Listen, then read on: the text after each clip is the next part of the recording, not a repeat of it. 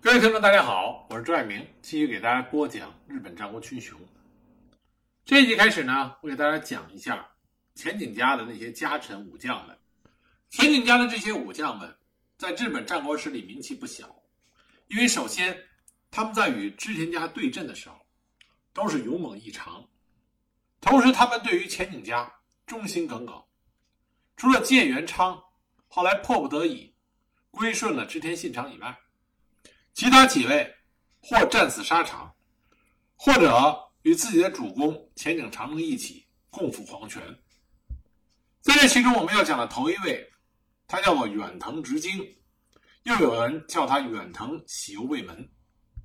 不过，关于远藤直经这个人是否真实存在，史学界一直有疑问，因为关于这个名字，只有在《信长公记》和《武功夜话》中有所提及。远藤直经的祖上是镰仓武士，他的父亲在前景亮正还在京畿家为官的时候就已经入仕了前景家，所以是前景家世代的老臣。据说从前景长政年幼的时候开始，远藤直经就辅佐他，因此深受前景长政的信赖。当十六岁的前景长政被迫与六角义贤家臣平井定武的女儿订婚的时候，长政非常的生气，他想把平井的女儿遣返回老家。这个时候，长政找来商议对策的正是远藤直经，而在商议让前井久政隐居的时候，也有远藤直经的身影。关于远藤直经这个人，有很多传说，有人说他和伊贺忍者的关系非常好。在金崎大撤退里，我们曾经讲过，织田信长被一个叫做山谷善助坊的人狙击，幸亏火枪打偏了，没有给信长造成生命的危险。但这个山谷善助坊，据说就是由远藤直经雇佣来的。公元一五六八年，信长和前景长政在佐贺山城会面，当时远藤直经就作为陪坐，服侍在一旁。对信长所说的“我听闻，只要长政殿和我二人一同治理日本国，届时各方大名必然臣服”的话语，持怀疑态度。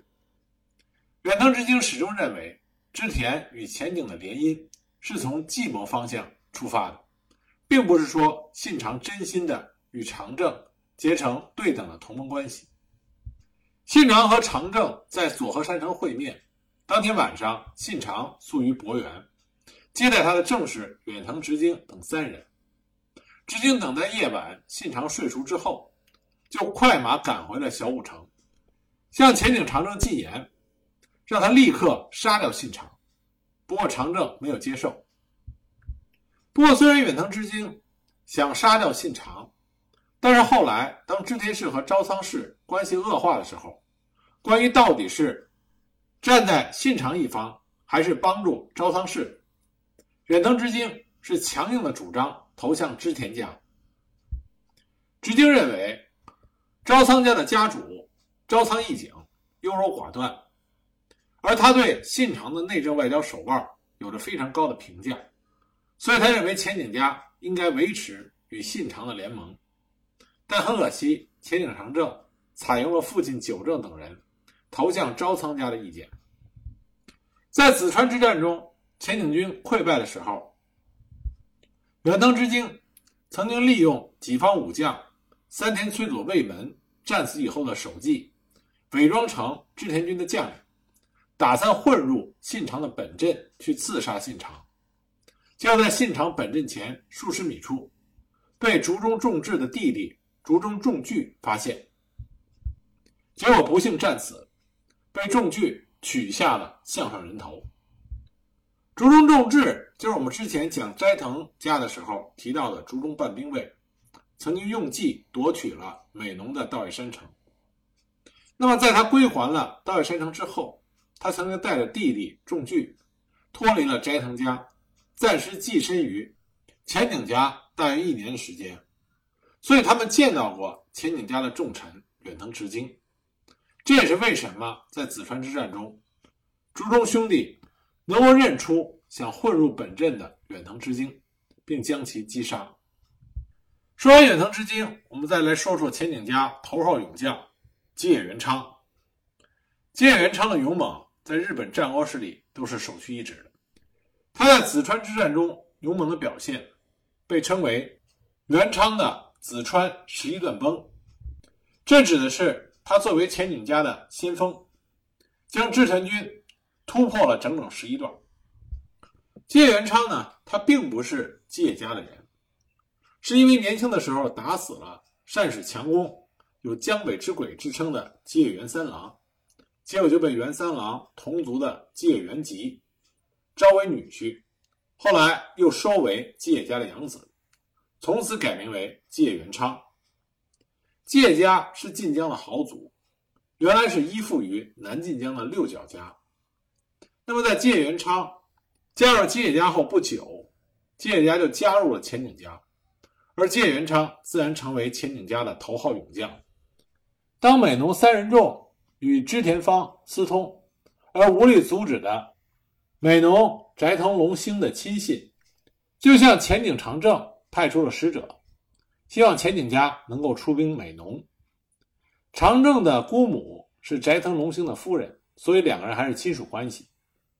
如果让美浓三人众成功的造反投向织田的话，那还不如将前景引入美浓，再与织田军作战，对于前斋藤来说要好一些。因此呢，前景长政根据这个建议，带领了七千多骑兵出兵美浓。前景军越过关原，从美江四川攻进了美浓。可这个时候，六角义贤趁着前景长政不在的时机，大举进攻佐贺山城，并且将其攻陷。长政得讯之后，领兵赶回。再次夺回了佐贺山城，然后就任命了芥元昌作为佐贺山城的城将。紫川之战，织田家精锐尽出，丰臣秀吉、柴田胜家、佐有坚信胜接连布阵。当夜晚快结束的时候，在晨雾中隐隐可以看见对岸前景家先锋芥元昌的旗号。当时丰臣秀吉就说：“芥单摸手。”乃是犬上郡有名之猛将也。然而前几天闯入他的领土，烧光了他的家，而背叛者枯次郎和通口三郎兵卫，眼下正在我的阵中。芥元昌必定会朝我阵发动疯狂的攻击。果不其然，一开战，芥元昌就带领着手下的一千五百名士兵，眨眼之间渡过了淄川。紧接着，如入无人之境，冲进了织田的先锋板井正上的阵中。芥元昌奋力死战，不断前进，一共打破了板井正上以之后织田军十三段阵里边的十一段。而随着他的勇猛推进，前井全波、阿比真秀以及前井长政的本阵也都突入到织田家的军阵中。眼看着织田家处于崩溃的边缘，幸亏丰臣秀吉得到竹中半兵卫的指示，变换阵型，用圆弧之阵抵挡住了前景家的进攻，始终坚守在信长本阵一听半的距离上，没有被前景家突破。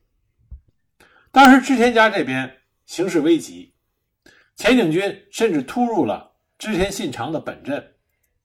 佐佐城正的铁炮队火枪三百多挺，已经到了需要连续射击、不分敌我的地步。很可惜，这个时候赵唐军居然被兵力上占于劣势的德川军给击败了。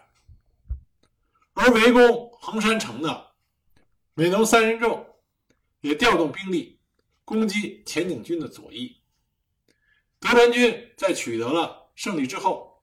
也向前景军的右翼发起攻击，受到三面攻击的前景军抵挡不住，全线崩溃，向小古城败走。可这个时候，吉野元昌已经深入到织田家的军阵，他的后路被堵住了。但吉野元昌果然是勇猛过人，他集中兵力，虽然被断了退路，但是他居然从前面突破了织田家的军阵。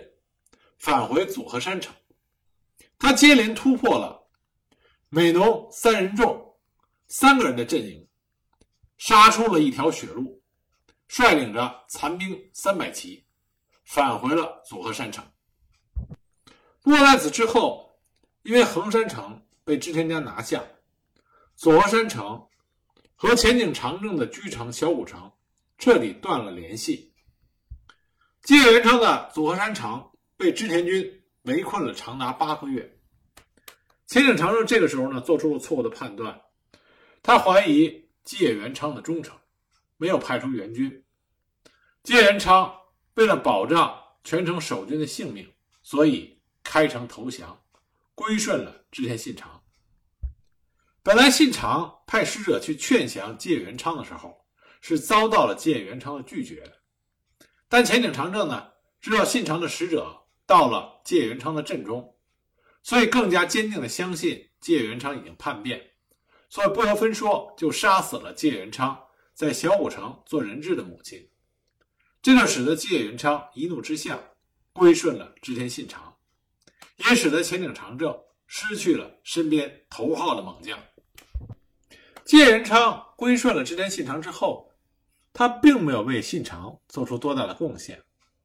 公元一五七八年二月份，吉野元昌受到信长的呵斥，所以就出走了。他的领地转封给了金田信长。信长为什么斥责吉野元昌？这个没有任何的史料加以详细的说明。有一种说法是说，吉野元昌自己不想干了，将家主之位让出。另外一种说法呢？是说他没有树立更大的战功，领地经营也没有进展，导致了信长的不满。总之，在金田信长和织田信长的胁迫下，吉野元昌出走了，之后行踪不明。